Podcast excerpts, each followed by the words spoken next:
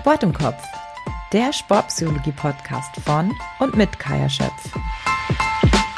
Ja, herzlich willkommen zurück und herzlich willkommen an diejenigen, die heute das erste Mal bei Sport im Kopf zuhören. Mein heutiger Gast ist kein Athlet, keine Athletin, sondern Trainer. Er betreut Athletinnen, vor allem im Triathlon, unter anderem seine Frau Laura Philipp, eine sehr erfolgreiche Triathletin, die sicher viele von euch kennen. Außerdem ist er Mitgründer von Kick Sports. Dazu werden wir aber zum Schluss noch ganz kurz was erzählen. Eigentlich hat er Lehramt für deutschen Sport studiert, doch die Schule sei nicht sehr lange, insgesamt drei Jahre, bevor er in die Selbstständigkeit wechselte. Seit 2018 ist er selbstständiger Trainer aus Leidenschaft. Seine Arbeit analytisch und sehr empathisch. Bei ihm steht der Mensch im Mittelpunkt. Er begleitet Menschen immer sehr individuell in ihrer sportlichen, aber vor allem auch persönlichen Entwicklung. Der Dialog ist ihm sehr wichtig, denn hier lernt man voneinander, inspiriert sich gegenseitig und motiviert sich. In diesem Sinne, Servus und herzlich willkommen bei Sport im Kopf, Philipp Seib. Ganz herzlichen Dank für diese nette Vorstellung und vielen Dank für deine Einladung. War die Vorstellung denn richtig oder habe ich irgendwas vergessen, falsch gesagt mit Jahreszahlen? Ich glaube, ich war fünf Jahre tatsächlich Lebzeitverbeamtet als Lehrer ähm, und habe fünf Jahre an einem Gymnasium gearbeitet, nicht drei, aber das, da, da lege ich nicht besonders viel Wert drauf, ist mir nur, nur durch den Kopf geschossen, ähm, da, dass ich doch eine ganze Zeit auch als Lehrer unterwegs war und dass mir das auch große Freude bereitet hat. Ja das, ähm, wenn jemand seine Lebzeitverbeamtung aufgibt, dann heißt es aber definitiv, dass man ähm, das, was man dann, den Weg, den man dann, den dann wählt, doch mit sehr viel Leidenschaft wählt. Trainer sein, Coach sein. Ich, ich glaube, dass du eine Sache beenden musst, um eine andere Sache, für eine andere Sache offen zu sein. Das heißt nicht, dass ich mir nicht vorstellen könnte, irgendwann wieder im Lehrerberuf Dinge zu tun. Ähm, ja. Ich glaube aber dennoch, dass dieses temporär irgendwo rausgehen, dass das tatsächlich ein vollständiges Commitment zu einer anderen Sache verhindert oder nicht ja. 100% möglich macht. Und de deshalb ähm, war, war es der konsequente Schluss. Es gab auch Menschen, die mich quasi äh, im sozialen Absturz oder wo auch immer gesehen haben, also Menschen, die mich ganz wohlwollend gemahnt haben, bevor ich diesen Schritt getan habe, ähm, ist aber tatsächlich, ähm, glaube ich, wirklich konsequent Dinge bis zum Ende macht, und ich glaube, dass das bedeutet Leistungssport, Dinge bis zum ja. Ende zu gehen, Wege bis zum Ende zu gehen, ähm, notwendig, ja. Du bist jetzt der erste Coach, Trainer ähm, hier bei mir in Sport im Kopf. Wie würdest du denn in drei Worten deine Tätigkeit beschreiben? Das ist eine du darfst sehr, danach noch mehr reden. ähm, das ist eine sehr gute Frage. Ich habe bei mir selbst mal ins Instagram-Profil reingeschrieben, Training is Science, Coaching is Art. Das sind mhm. zwei, schon zwei Worte zu viel, ja.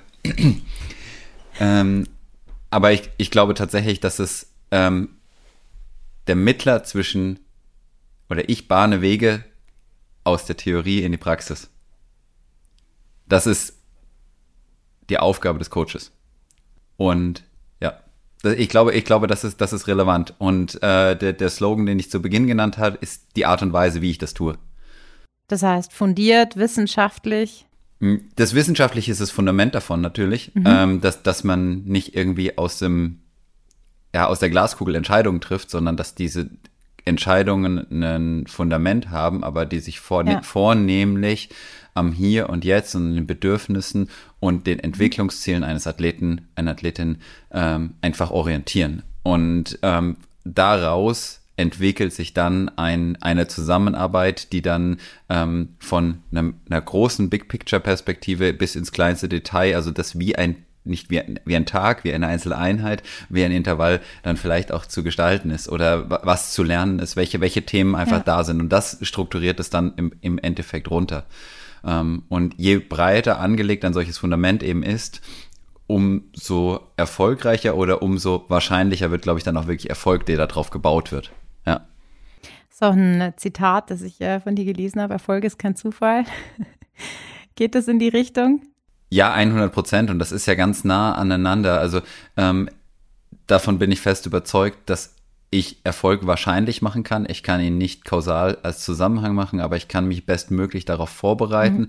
Ähm, da gehören sehr, sehr viele Dinge dazu. Ähm, aber ich denke ganz klar, dass Menschen, die sehr strukturiert daran arbeiten, ähm, ja. eine höhere Wahrscheinlichkeit haben, in einem Rennen ein gutes Ergebnis zu haben und auch eine hohe Konsistenz über eine Saison zu haben. Das heißt, wenn du das wirklich über eine, mit einer langfristigen Perspektive aufbauen kannst, dann hast du gute Karten, ähm, dass das zu einer Stabilität führt. Ob das dann noch an dem Tag X zu einer ganz extraordinären Leistung, also da, da sind dann natürlich, ja, da kommen dann ja. viele Faktoren dazu. Das sind, glaube ich, wahrscheinlich beim Sport im Kopf Podcast die wir ja wichtig. auch nicht alle kontrollieren, die wir ja auch nicht alle kontrollieren können. Das genau. ist, glaube ich, auch immer ganz wichtig. Ja, aber die Möglichkeit haben, auf einem sehr hohen Level über einen ja. längeren Zeitraum zu performen. Und ich glaube, dann passieren die nächsten Schritte wirklich. Dass das, und das dann auch dann am Ende zu einem Abschuss zu einer ganz besonderen Leistung führen kann, ja.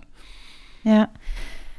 Bevor wir jetzt ähm, noch tiefer in das Thema einsteigen, weil wir natürlich Sport im Kopf uns vor allem über die äh, mentalen Inhalte ähm, im, im Training, ganz besonders in deiner Aufgabe als Coach eingehen ähm, und es auch viel über Persönlichkeitsentwicklung gehen wird, weil es ja auch für dich eine große Rolle spielt. Wie würdest du denn deine Persönlichkeit in drei Worten beschreiben? Okay, du, du stellst mir gleich die schwersten Fragen zu Beginn. Ähm, können sie auch aufheben bis zum Schluss. Na, Aber nein, nein, eine Selbstbeschreibung. Ich, ich glaube, dass ich ähm, sehr nahbar bin bei den Sachen, mhm. dass ich ähm, selbst auch sehr ehrgeizig bin ähm, ja. und vielleicht detailversessen. Also nahbar, mhm. ehrgeizig, detailversessen. Ja, also ich, mir ist es die, ja. diese Nahbarkeit sehr wichtig, weil, weil daraus halt auch eine Tiefe in der Beziehung entstehen kann, ja. Wäre mhm. jetzt ein Versuch. Ich, ich spare mir dann die Frage noch nach äh, Philosophie, weil wenn ich jetzt so die ersten zwei Fragen mal zusammenfasse, dann haben wir ja doch so diese Detail Detailverliebtheit, was ja so das Wissenschaftliche oft auch ausmacht, ähm, das Ehrgeizige, ja, was total wichtig ist und das Nahbare, ähm, was glaube ich einfach, wenn man mit Menschen zusammenarbeitet, ich sage jetzt nicht, das Wichtigste ist, aber es ist definitiv äh, von Vorteil, wenn man nahbar ist, glaube ich. Ich glaube, dass du für eine gewisse Leistung das Ganze einfach mit dem ganzen Philipp tun musst. Oder also du bist dann gut, wenn du es wirklich ähm, von Kopf bis Fuß willst. Und ähm, das ist das, was ich im Prinzip auch von meinem Gegenüber erwarte, wenn es ein Profi ja. ist.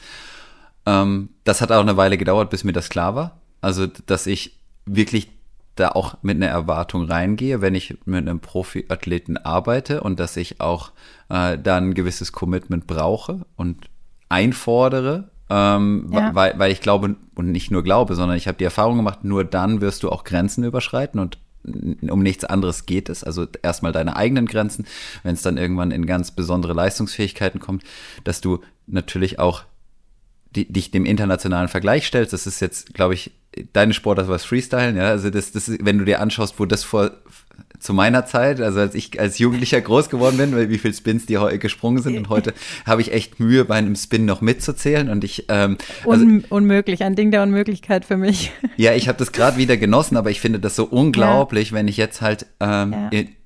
In, St. Moritz den Parklift am, am Kovac hochfahre, da ja. sind die großen Kicker fürs nächste Jahr für die äh, Freestyle WM und zum Beispiel. Ja das war einfach super schön. Auf dem Weg nach Nizza war ich letzte Woche einen Tag da Skifahren noch für mich und habe dann einfach, da waren ein paar am Trainieren und das ist einfach eine Sensation. Und da, das ist aber die Entwicklung und das ist auch das, ja. was wirklich zieht, ja.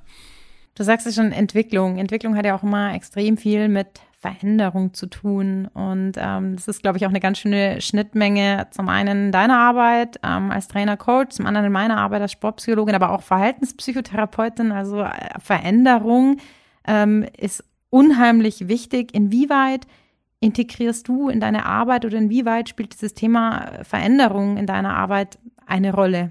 Ich würde behaupten, dass es mehr und mehr eine Rolle spielt und dass ich sozusagen das am Anfang gar nicht so als zentralen Aspekt meiner Arbeit gesehen habe und dass je länger ich ja. da drin arbeite, umso mehr bekomme ich Lust und auch habe den Ehrgeiz in diesen in Coaching-Dimensionen mitzuarbeiten, weil ich glaube, dass wer hier ähm, im Prinzip in eine Wirksamkeit, in eine Klarheit für sich selber tritt, der hat im Prinzip ein Katapult für seine eigene Entwicklung geschaffen. Und ja.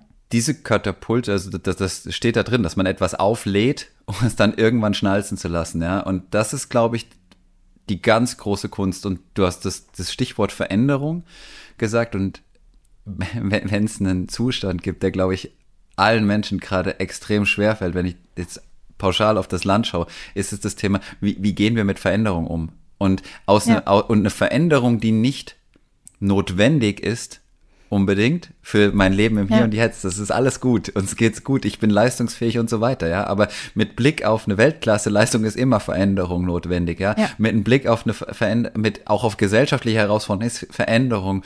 Aber das ist unbequem. Es ist halt aus, aus einem Punkt, der sehr stabil dahin schippert und es ist alles schön, der Himmel ist blau und es, ja, ist alles gut und ich könnte jetzt auch ähm, bleiben wir beim Freestyle, mein, mein immer gekonnten Backflip nochmal springen, ja, ähm, aber das wird mich nicht weiterbringen.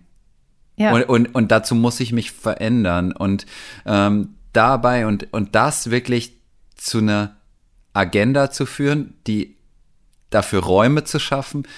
Und das alle, und da wissen wir jetzt Sport im Kopf, bist du dabei, Bewegung beginnt dabei im Kopf und nicht nur, also nicht, dass das der Kopf eine Bewegung anführt, das muss vorstellbar sein, das Ganze muss angebahnt sein in Gedanken und das ist wirklich Absolut. gleich, in welcher Sportart du da unterwegs bist und ich glaube, dass das relevant ist und das, das ist eine Haltung, die du dazu brauchst, um weiterzukommen und ja. und, und dann geht es noch weiter, dass, dass es ja einmal in der Einzelperson angelegt ist. Deswegen ist es auch so spannend, wenn eine, ein Mensch etwas macht, was vor ihm noch nie jemand anderes gemacht hat, ist er an einem ganz besonderen Ort.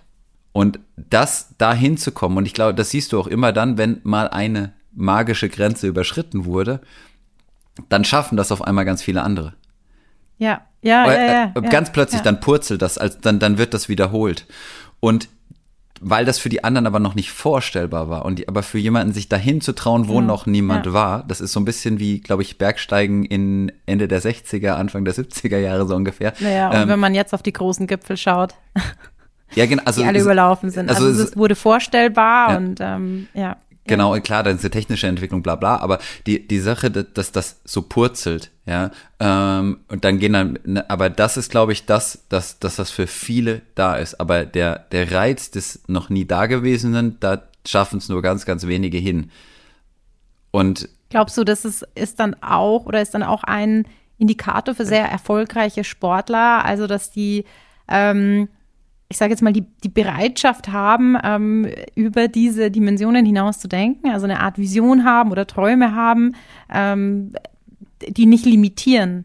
Weil es ist ja diese Vorstellung, die oft dann limitiert wird durch ähm, ja vermeintliche Grenzen und Menschen, die aber sehr gerne träumen und Visionen haben und sich somit nicht limitieren, natürlich auch ähm, über Ziele hinaus kommen Ich- können. ein ganz, ganz spannender Punkt. Ähm, ich denke, dass es, also ich bin mir nicht sicher, ob derjenige das in Bewusstsein führen muss, aber dieses Limitieren, dieses eigene, ähm, und das beginnt, glaube ich, nicht auf der Ebene, dass du dir etwas, eine Weltklasse-Leistung vorstellen kannst oder so, sondern es gilt, das ist in Alltagssachen. Das heißt, Dinge zu tun, fernab jeder Blaupause. Du bist sozusagen, Ja. ich glaube, im Wirtschaftsbereich nennen die es Blue, Blue Ocean, also Dinge, die noch, was, was noch nicht besegelt, beschifft oder wie auch entdeckt wurde. Und daran stoßen Top-Sportler ab einer gewissen Sache, ab einer gewissen Leistungsfähigkeit vor. Ja. Ja. Und, und da drinnen sich dennoch mutig fortschreitend zu bewegen. Und ähm, damit die, die Möglichkeiten neu auszuloten. Und das ist unglaublich reizvoll, glaube ich, da, da zu schauen, wie, welche Faktoren spielen da mit rein. Und dafür, und das immer an einer Stelle, an der noch nie jemand gewesen ist, und das, das ist Berg- Bergsteigen eine super coole Metapher einfach, weil, aber das dahin zu gehen, wo noch niemand war, und das ist ja so, als ob du dann unter dich schaust und erstmal nichts sichtbar ist. Ja, es, Ja, ähm, ja. und da, das ist per se immer etwas Neues, was auch mit, doch mit psychischer Größe einhergeht. Und ich glaube, dass das, und das ist anstrengend, das ist neu, da, da, da, da, und da, das an, ja. und da hinzugehen, ist natürlich super, super cool. Ähm, und das kann auch, auch im Kleinen erstmal bei jemandem sein, der, der einfach erstmal seine eigenen Grenzen, also ich glaube, jetzt, jetzt sprechen wir natürlich von irgendwelchen extraordinären Leistungen da drin, aber das betrifft auch den jeden Einzelnen, der das Ziel hat, ganz weit vorne oder ganz vorne mitzuspielen. Und das zuzulassen, da reinzugehen. Und ich glaube, davon ist es eben so, dass du Veränderung alltäglich zulassen musst. Und je höher diese Schlagzahl in Veränderung ist, ähm, wohl überlegte Veränderung, desto steiler wird deine Lernkurve sein. Ja. absolut. Und ich glaube, die, die Basis zur Veränderung ist erstmal überhaupt die Bereitschaft. Und ich glaube, das ist auch was ganz Spannendes in der Zusammenarbeit, die Bereitschaft zu definieren. Und die Bereitschaft zur Veränderung, aus meiner Erfahrung, entsteht meistens daraus, dass entweder ein Leidensdruck extrem hoch ist. Das heißt, okay, es, es geht nicht mehr, ich muss was verändern. Oder es sind natürlich ähm, gewisse Ziele, Visionen, Träume, die an so antreiben, ähm, intrinsisch.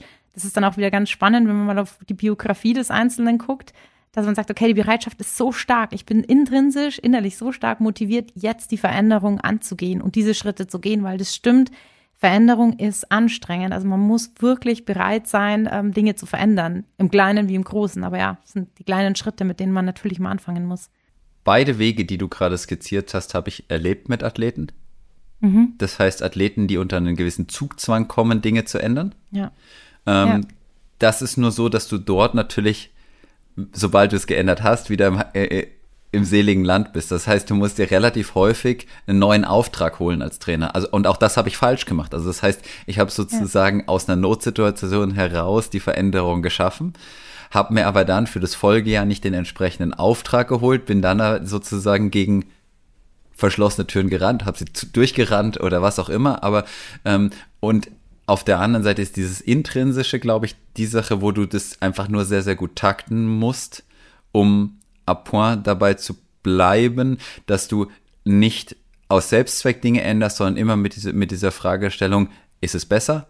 Ist es schlechter mhm. und so weiter, diese Sachen zu machen und auch das so gereiht und strukturiert zu machen, ja, dass das, dass das, und ich glaube, dass das dieser These unterliegt, das heißt, dass du, dass es kalkulierbar ist, besser zu werden. Ich sage nicht, dass Erfolg damit 200 Prozent predictable ist, aber dass du es äh, du machst es wahrscheinlich in dem Teil, ja.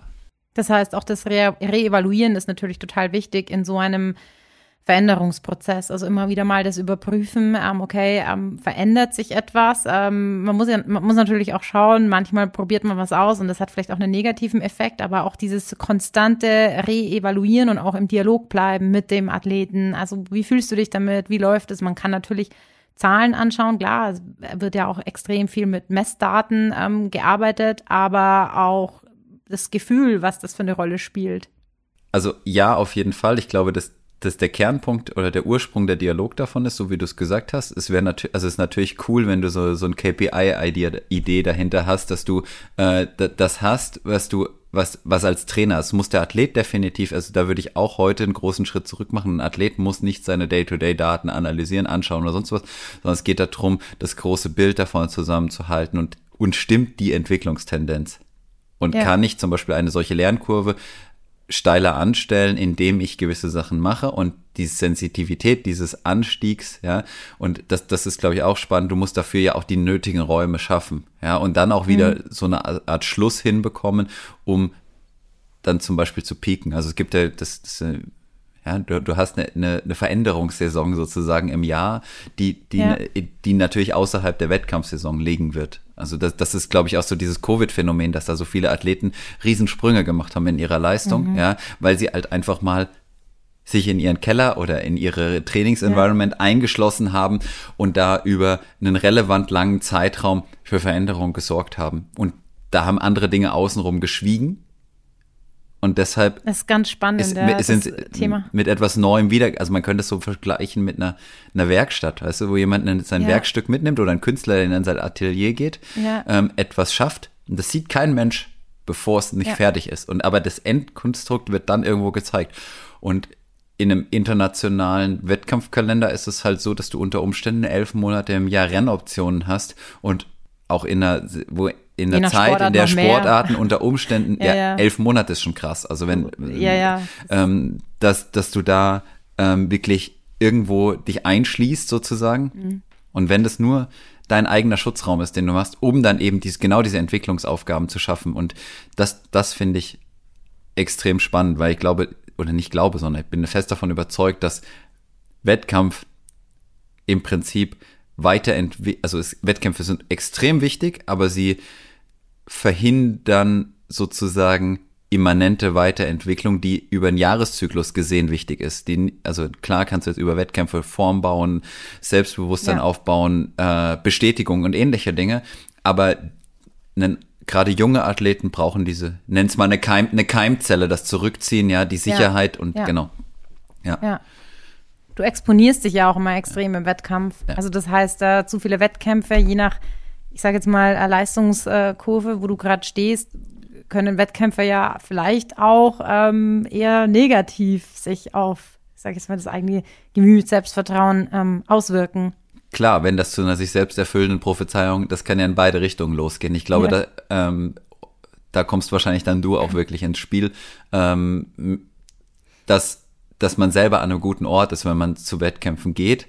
Und ich habe bisher aber noch, noch eigentlich niemanden erlebt, der, mhm. der so eine Wettkampfsau, sage ich jetzt wirklich in Anführungsstrichen, ist, dass der gesagt hat, egal, komm, egal wie viele Wettkämpfe laufen mir gegen die Brust, ähm, das, das ist, Wettkampf ist für jeden 110 Prozent der Aufmerksamkeit und da tritt auch so eine Art Ermüdung ein oder jeder, der mhm. in einem Wettkampf wirklich an seinem Leistungslimit performt, das ist ja das Beste, was du erwarten kannst, also dass derjenige, mit dem du arbeitest, auf der auf der Skala möglichst nah an dem Möglichen für sich agiert. Egal, ob das jetzt Platz 1 oder Platz 5 oder Platz 10 ist, aber wenn derjenige das an einem Tag X das gezeigt hat, was für ihn möglich war, dann, dann darf ich als Trainer schmunzeln und in mich hineingrenzen und zufrieden sein. Und ich glaube, dass, dass dies, dieser Anspruch, den, und das ist für jeden, egal ob Altersklassenathlet, professioneller Athlet oder jemand, der, der wirklich in der Weltspitze etabliert ist, ähm, ist das die ganz große Herausforderung. Und damit, und das kostet, das kostet genauso viel Kraft wie Veränderung. Es kommt drauf an, ja. bist du jetzt eher, würde ich sagen, ein im Außen agierender Typ, dann kostet es sich vielleicht nicht ganz so viel Kraft. Ähm, aber ich glaube, ich habe noch niemanden erlebt, der wirklich gesagt hat, so ein Wettkampfwochenende, das, das, geht, das ist total easy für mich. Ja. Total easy, ja. Wirklich, ja, ja, total. Ähm, eine schöne Sache, die du gerade erwähnt hast, dieses äh, Personal Best, also diese bestmöglichste eigene Leistung. Ähm, ich hatte dann ein total schönes Gespräch mit einem ehemaligen Fußballer, den ich in der Jugend eben lang betreut habe, der dann auch Profi wurde und das war für ihn, war das wirklich so ein, ja, so ein Game Changer, diese, ähm, aber das hat lange gedauert, war auch ein Prozess, aber es anzunehmen, ähm, man kann nur das persönlich Beste leisten. Ähm, gerade wenn man jemand ist, der extrem hohe eigene Ansprüche hat, ähm, extrem hohe eigene Anforderungen, weil oft macht man sich ja viel mehr Druck selbst, als er von außen kommen würde. Und wenn man irgendwann lernt, diese Haltung einzunehmen, ich, ich gebe alles dafür, aber das ist wirklich mein. Und man muss natürlich auch dahinter stehen und es muss natürlich, muss am Abend in den Spiegel schauen können, sagen, hey, es, es, es ging nicht mehr. Aber die Einstellung, ich habe mein Bestmöglichstes, mein persönliches Bestmöglichstes gegeben. Ist das eine, eine Sache, mit der du ähm, auch ja arbeitest? Auch so das Thema Anerkennung, ähm, extrinsisch, intrinsische Motivation. Ähm, wo kommt der Druck her? Ich glaube, das ist ganz wichtig, darüber Klarheit zu haben weil man dann auch mit der Emotion umgehen kann. Und die Emotion ist ja genau das, ja. was reinkickt, wenn das, wenn das Rennen kommt. Und darüber ja. dann und eine gute Emotionsregulation zu haben in den Fällen, führt dich ja darauf hin zurück, dass du wieder auf das Fundament zurückgreifen kannst, was du dir erarbeitet hast. Ja. Und das finde ich gerade, also jetzt gerade im Fußball ist es, glaube ich, eine, auch eine extrem spannende zusammen, ein extrem spannendes Zusammenspiel. Ich denke, das ist, was man im Fußball schon sagen kann, dass du innerhalb einer Mannschaftssportart sich immer mehr Athleten dahin oder Fußballathleten sozusagen dahin entwickeln, dass sie sich ausbilden wie ein Individualsportler. Das ist noch ja, nicht ja. überall, das, aber es beginnt auch, also ja. auf hohem Niveau in Deutschland, ja, aber ähm, da, das sind auch längst nicht alle, aber das, das natürlich zur Verantwortung eines jeden Einzelnen mhm. zu machen, ja, ähm, und das ist ja dann deine eigene Ethik, wie, wie du den Sport leben möchtest, ja, und das, glaube ich, ist ein ganz, ganz wichtiger Punkt, wo, wo du da unterwegs bist, mit welchen Sachen du zufrieden bist. Ähm, im Sinne, wenn du, wenn du Fußballprofi bist, in der Bundesliga beispielsweise, dann gehörst du ja schon zu einem Kreis. Ich glaube, mhm. in Deutschland werden 100.000 Kinder jährlich gesichtet vom DS, DFB, ja. ja, ja geh, geh, mal in eine, eine nimm, mal, nimm mal eine Randsportart wie Triathlon, das sind schon einfach wahrscheinlich vielleicht 1000 noch, ja, also ein Hundertstel mhm. davon, ja. Und dann mach noch mal einen Sprung und denk mal über Biathlon oder so etwas nach, ja, wo es irgendwie drei Stützpunkte noch in Deutschland, vielleicht vier Stützpunkte irgendwie, wenn du Freiburg oder so noch dazu zählst, ja. aber viel mehr sind es, glaube ich, nicht ähm, selbst wenn die gut sind und pro Jahrgang lasse 20 reinbringen pro Jahrgang, ja, dann, dann hast du, dann haben die 80 pro Jahr. Ja, also vielleicht schaffen sie noch ein paar mehr, aber und daraus ist die Wahrscheinlichkeit extrem hoch, dass du sehr, sehr weit kommst in, de, in deiner Karriere. Aber im Fußball gehörst du ja schon, also wenn du das, ja. die, allein die Eingangsmenge siehst, das, das, ist, das sind sehr spannende Voraussetzungen und wie weit dann Menschen weit weiter marschieren. Also das, das ist, äh, glaube ich, schon ein sehr interessantes Feld. Ja, es macht einfach extrem viel mit den Persönlichkeiten und selbst wenn man wenn man es dann geschafft hat, also du sagst es ja, angenommen circa 100.000, die irgendwie gescoutet werden und dann sind es äh, nicht mal irgendwie ein Prozent, die es dann auch irgendwie schaffen ähm, und dann schaffen sie es und dann ist der Druck aber immer noch so immens groß, dass trotzdem immer noch diese Zweifel da sind, so an der eigenen Leistung. Ja, und da bist du ja in einem Teil, dass du dann ein sehr frühes Eintrittsalter hast. Das heißt im Prinzip von ja. den Teens äh, rutschst du direkt in, in ein Profifußballgeschäft, was, und da, da kannst du ja wirklich sagen, das ist ein ganz krasses Business, ja. Ähm, und, und, und da würde ich behaupten, dass genau dort eine Persönlichkeitsentwicklung und eine geplante ja. Persönlichkeitsentwicklung, die nach dem Takt desjenigen geht, der sich entwickelt und nicht danach geht, ähm, also zum Teil ist die Entwicklung ja dann an die fußballerischen Fähigkeiten geknüpft und nicht an die Persönlichkeitsentwicklung, was vollkommen nachvollziehbar ist, warum das so ist, ja. Aber genau da geht es ja darum, Räume zu schaffen, Schutzräume zu schaffen, ja, um jemanden Entwicklung zu ermöglichen, weil da, kann, da kannst du jetzt ganz wild reingehen, auch wirklich aus Business-Sicht. Ja, also wenn du möchtest, dass ein Athlet, der mit 18 das erste Mal in der Bundesliga spielt, bis zu seinem 35. Lebensjahr wirklich 17 Profijahre vor sich hat, tust du gut daran, wenn du dem auch ganz bewusst eigentlich eine sehr krasse Ego-Perspektive auf den jungen Athleten im Sinne von, und da kannst du jetzt von Values sprechen, ja.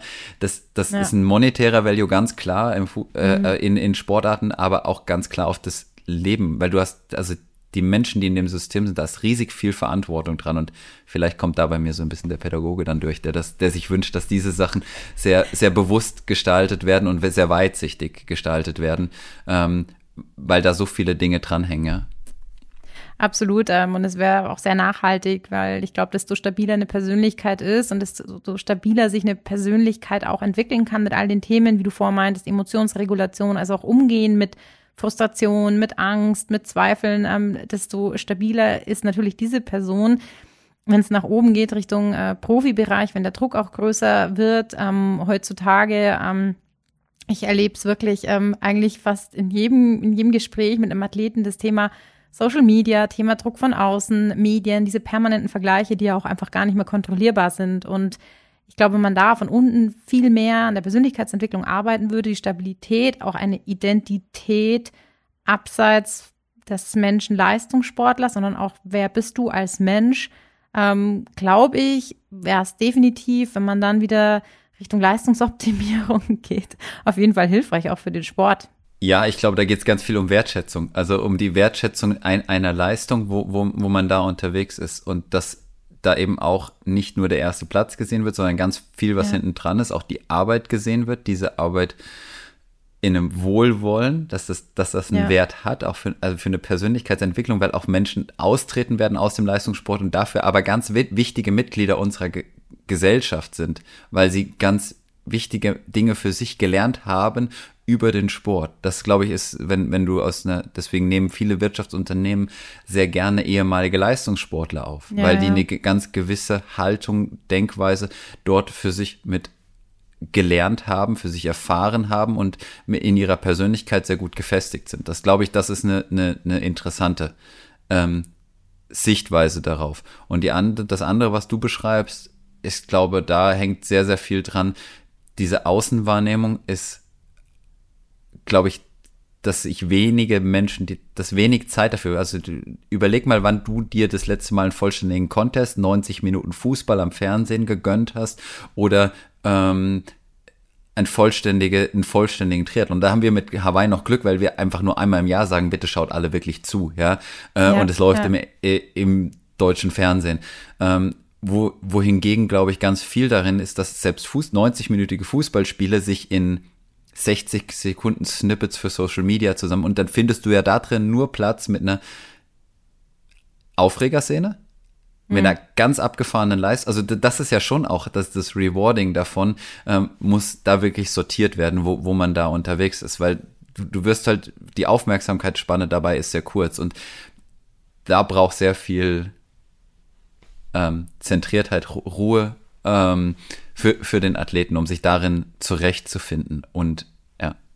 Da fällt mir auch so ein bisschen so das Eisbergmodell ein, ähm, dass ja letzten Endes, ähm, man sieht ja immer nur die Spitze und alles, was dahinter liegt, ähm, ist ja auch gar nicht ähm, sichtbar. Also für die Öffentlichkeit, für oft auch für das Umfeld, ähm, was ein, ein Mordsberg ist. Also ich glaube, das Eisbergmodell kennt jeder. Ich zeichne das auch immer ganz gerne auf mit Athleten, sage, okay, hey, das ist das an der Spitze ist eigentlich nur das Ergebnis und alles, was drunter liegt, ähm, kriegt niemand mit. Und es ist so wichtig, das bewusst zu machen. Also auch dem Athleten, auch im Amateursportbereich ähm, oder in anderen Bereichen, also was man da rein investiert und was da alles mit, mit, mit zusammenhängt, ähm, dass man diesen Prozess auch sieht.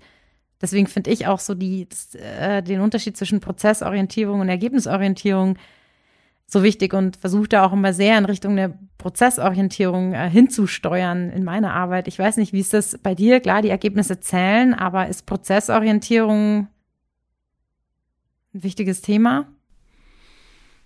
Ich tue mir mit den Worten ein bisschen schwer. Ähm, ich finde, ich finde natürlich, du, also 99 Prozent, 99 Prozent ist ja Prozess und deswegen wärst ja, du schön blöd, wenn genau. du den Blick da rausnehmen würdest. Also das heißt, und, oder beziehungsweise. Das hast du schon auf den Punkt gebracht, weil leider tun das halt so viele, die dann wirklich nur diese, dieses 1 Prozent Ergebnis betrachten und die 99 Prozent ja gut, ich kann da als Trainer halt schlau daherreden, weil sich keiner dafür, also für mich jetzt quasi im Außen so keiner interessiert. Ja, also das, das, das, also das ist eine Perspektivenfrage, ja. Ja, ähm, ja das ich, stimmt auch. und für mich ist der Prozess da, dahingehend alles, weil ich da rein vertraue, dass wenn der Prozess gut ist, ist die Wahrscheinlichkeit ja. extrem hoch, dass auch in dem Rennen das rauskommt, wo ich hin möchte. So, da, da, das ist meine, meine Haltung dazu.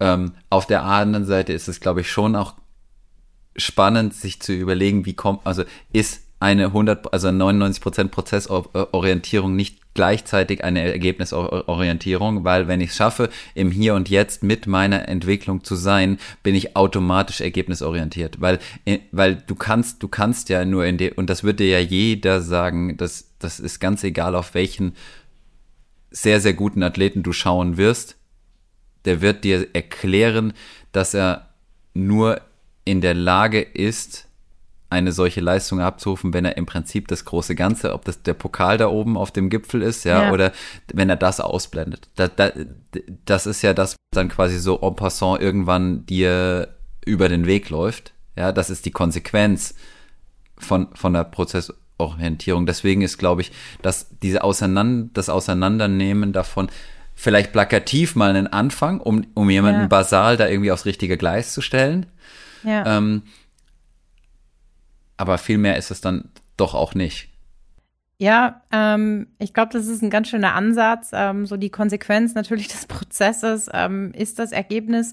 Ähm, ich habe nur die Erfahrung gemacht, dass es manchmal, manchmal vergessen Athleten oder Athletinnen, wie viel eigentlich gemacht wurde, weil nur so, naja, das ist ja alles normal und das ist ja selbstverständlich und dass da so eine eigene Wertschätzung oft verloren geht, wie viel Arbeit ähm, investiert wird ähm, und wie viel ähm, ja, Wertschätzung man sich da auch oder ja, sich selbst ähm, gegenüberbringen sollte, weil unterm Strich dann wieder nur das Ergebnis bewertet wird.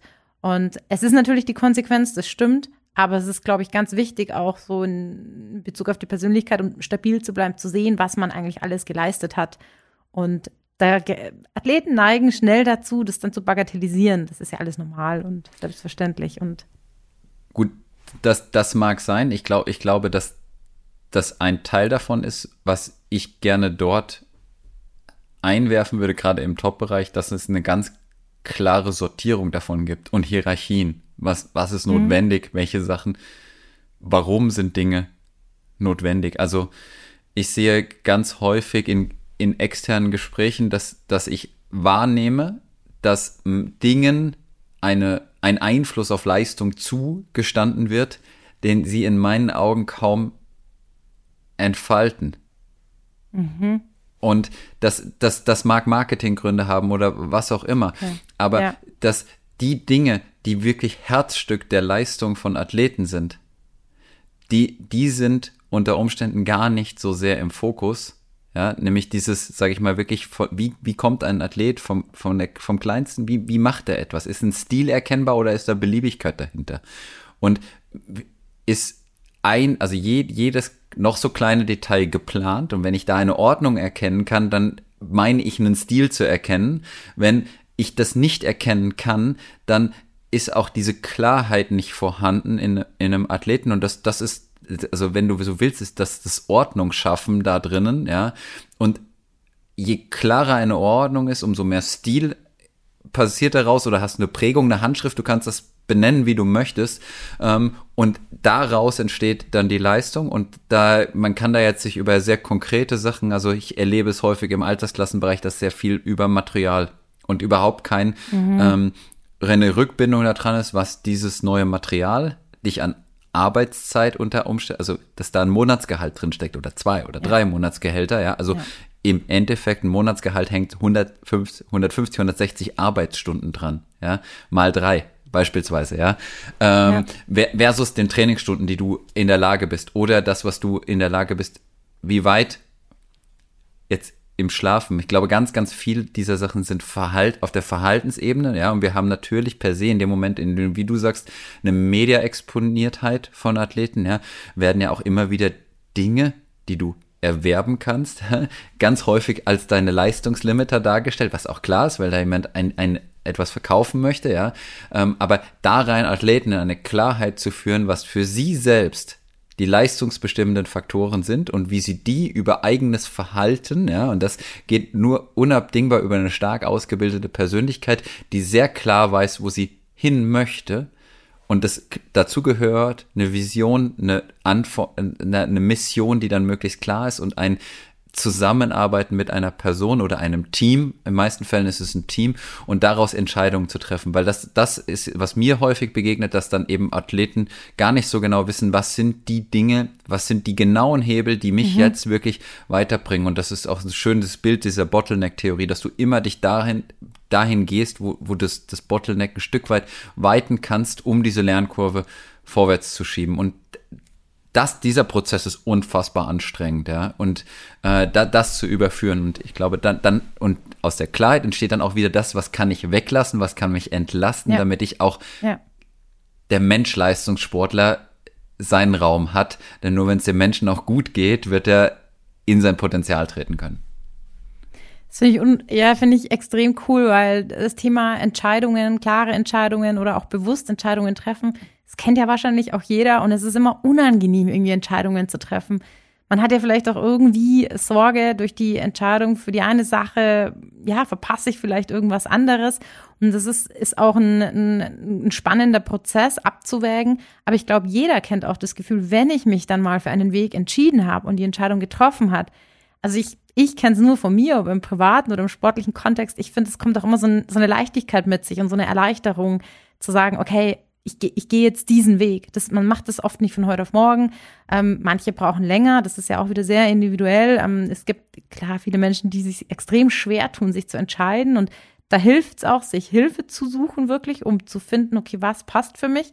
Aber wie gestaltest du oder gibt es da, arbeitet ihr bewusst daran, Entscheidungen, also nach welcher Strategie oder welchem Weg oder Muster oder wie helft ihr Athleten, bewusst klare Entscheidungen zu treffen? Was sind so die Ankerpunkte oder was spielt damit rein? Also indem du einmal eine klare Hierarchie schaffst, mhm. welche Dinge sind relevant und auch dir klar machst, was funktioniert gut und wo möchte ich etwas verändern, dass du da reinkommst, die Hierarchie gibt dann auch vor, dass du tatsächlich nur eine Sache veränderst und auch schaust, welchen Parameter du damit beeinflussen kannst, dass du nicht irgendwie mhm. fünf Sachen auf einmal und dann ein komplett diffuses Bild davon erhältst. Ja das Anerkennen dieser Prozesshaftigkeit, die wir schon mal, glaube ich, dabei beide besprochen hatten, dass das ja. in eine Stabilität für den Athleten wirklich gesetzt wird, ja. Ähm, und dann ist es so, ich glaube, eine Wahrheit dabei ist, dass das Verändern bedeutet permanentes Entscheiden. Und das heißt, du stellst Dinge permanent auf den Prüfstand, ja. Mhm. Ähm, mhm. Und das aber vielleicht auch, und das, das ist jetzt beispielsweise im Triathlon ist es eine gewisse Zeit im Jahr, in dem du weiter öffnend arbeitest, ja, ähm, und dann wieder wirklich auf den Punkt gehen musst. Und ich glaube, dass, dass das sehr, sehr hilfreich ist. Also wenn du sagst, du gehst zu einem, also du hast entweder wirklich ein Denken auf, also ich habe irgendwann, glaube ich, immer über konvergentes und divergentes Denken ähm, in verschiedenen äh, Kontexten gesprochen, weil du, du brauchst beide Varianten, um eine Abdeckung zu schaffen. Ja, ja. und dennoch ist die eine für Leistungsfähigkeit zuträglich? Also du wirst es immer wieder im Jahreszyklus ganz bewusst steuern müssen. Wann nimmst du dafür Zeit? Und das Einräumen von Zeit dabei ist unendlich relevant. Nur dann wirst du halt eben auch diese Bewusstheit schaffen um diese Veränderung zu haben, um die Sensitivität in deiner Wahrnehmung zu haben, um zu entscheiden, ist es leichter, ist es schwerer, ist es richtiger, ist es vielleicht zwei Schritte zurück, um vier nach vorne zu machen, um genau diese Sachen zu machen und das, das anzuerkennen, ja, und das mhm. ist so ein bisschen das, diese, dieses Werkstatt-Atelier-Prinzip, ja, dass du dich dahin zurückziehen musst. Und das um ist. zu modellieren, ja. ja. Genau, und ja, ich glaube, dass, dass das äh, Denkst du oder aus deiner Erfahrung, Philipp, Zeit? Also wenn man Athleten sagt, na ja, das braucht Zeit. Ja. Also meine Erfahrung, Zeit und Geduld ist jetzt nicht immer so das absolute Lieblingsthema, wo man dann oft auch auf äh, Granit beißt oder Widerstand stößt, nicht Granit, aber Widerstand oder erstmal Reaktanz auslöst. Kennst du das? Ja, natürlich. Ähm, und ich glaube, dass der ganz, der ganz krasse Knackpunkt dabei ist, wenn ich dir zu dir jetzt sage, Kaya, das braucht Zeit.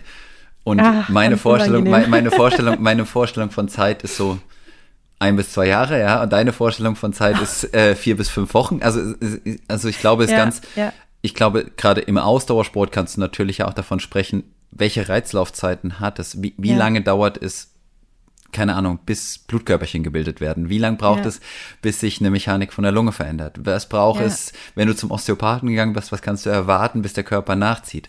Ähm, was braucht es beim Krafttraining? Ähm, wie viel ja. Wiederholung braucht es, um ein neues motorisches Pattern zu erlernen? Ähm, und ich glaube, das Definieren von Zeiträumen, in was kannst du erwarten und äh, mhm.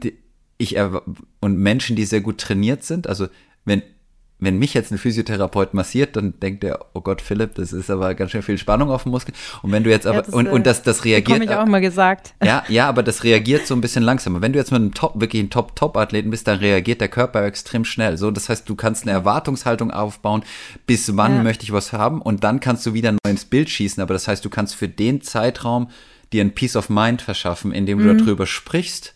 Mhm. Wie lange, was, was erwartest du? Also, wenn ich jetzt ein dreiwöchiges Trainingslager mache und sage, zack, hinterher ist Grundlage, ich fange dann, äh, danach bin ich fertig und habe meine Grundlage für das Jahr gemacht und gehe weiter, ähm, wirst du ja eher mit auf die Nase fallen. So, aber wenn du von vornherein weißt, okay, ich brauche für den Grundlagenaufbau mal basal acht bis zwölf Wochen. So, und wir schauen nach acht Wochen rein und schauen, wo wir stehen und entscheiden dann, machen wir noch drei oder vier Wochen weiter oder nicht. Ja, das heißt, du baust Kreuzungen in solche Wege oder Weichen, ja. nenn, es Weichenstellung, ja. ja.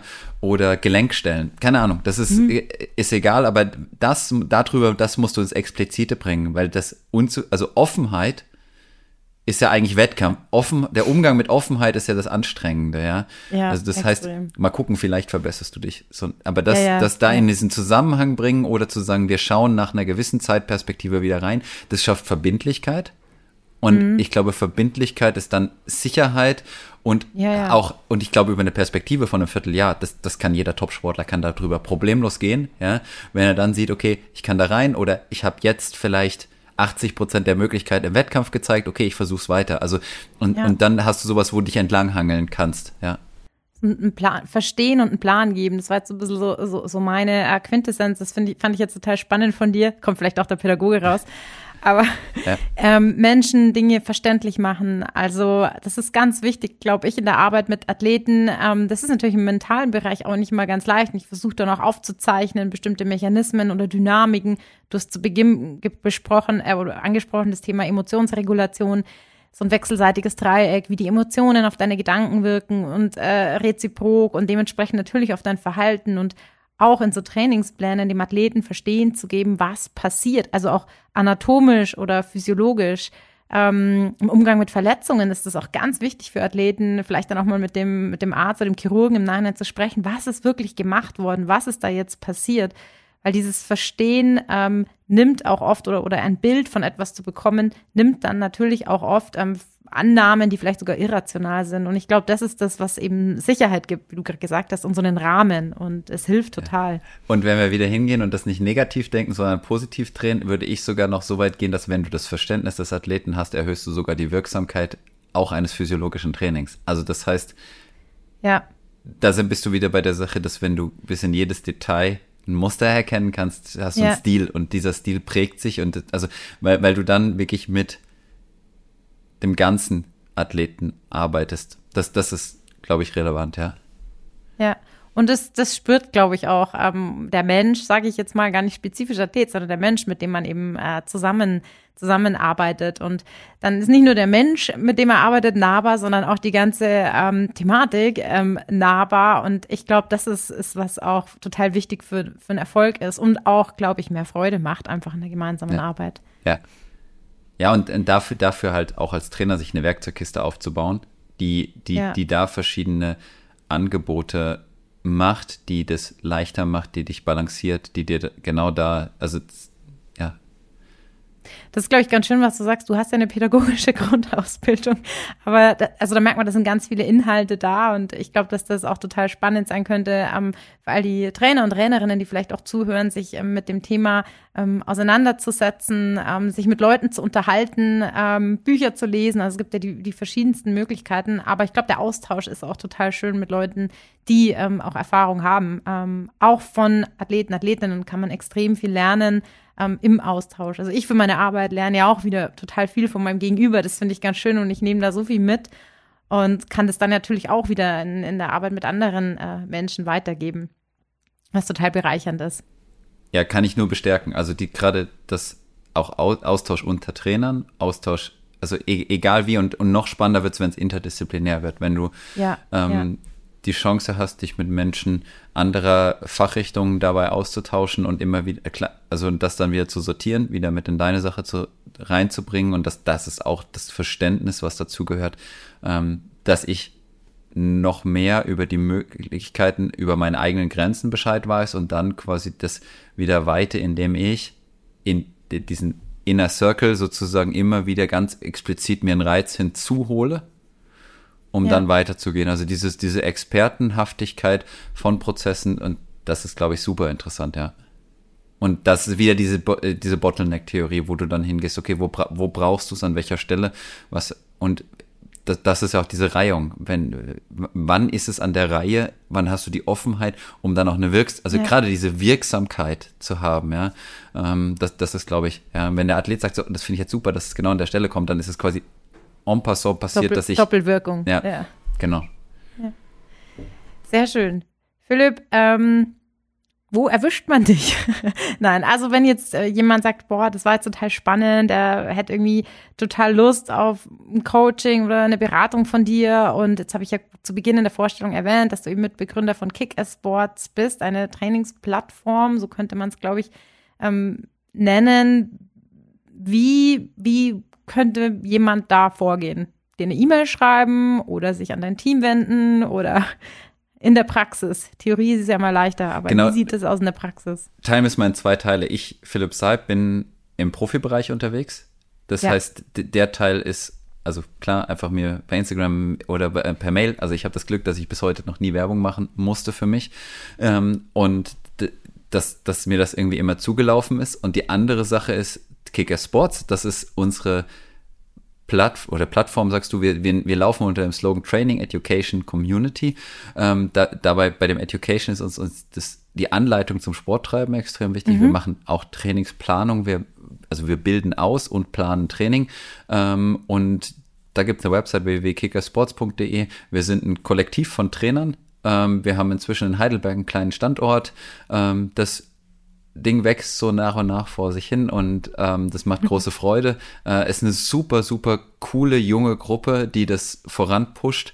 Und äh, Mitgründer sind die Laura, der Sebastian Kienle, ähm, aber auch äh, im Prinzip einen Freundeskreis von uns Ja. aus Heidelberg, die das, die das mit angesetzt haben. Da ist auch der Chris Neitzer, der ist, äh, Mhm. der ist zum Beispiel Mitgründer von MON Sports oder Ministry jetzt äh, genannt. Kenne ich Ähm, tatsächlich äh, noch äh, von der Hoffenheim-Zeit. Genau, und, und also Ja. mit, mit dem ich zum Beispiel im Pro-Sport sehr gerne zusammenarbeite und so ist das entstanden Ja. und da, da, da steckt ganz, ganz, ganz viel Wissen drin und ja, wir, wir haben dann Team und morgen zum Beispiel ist Coaches-Ausbildung und da werden dann ein paar neue Lauftrainer mit rausgehen und ja, es, es ist cool und ähm, da www.kickersports.de oder auch mich anschreiben, dann, dann leite ich da weiter, genau und das ist so die Arbeit da dran, Sehr ja. schön.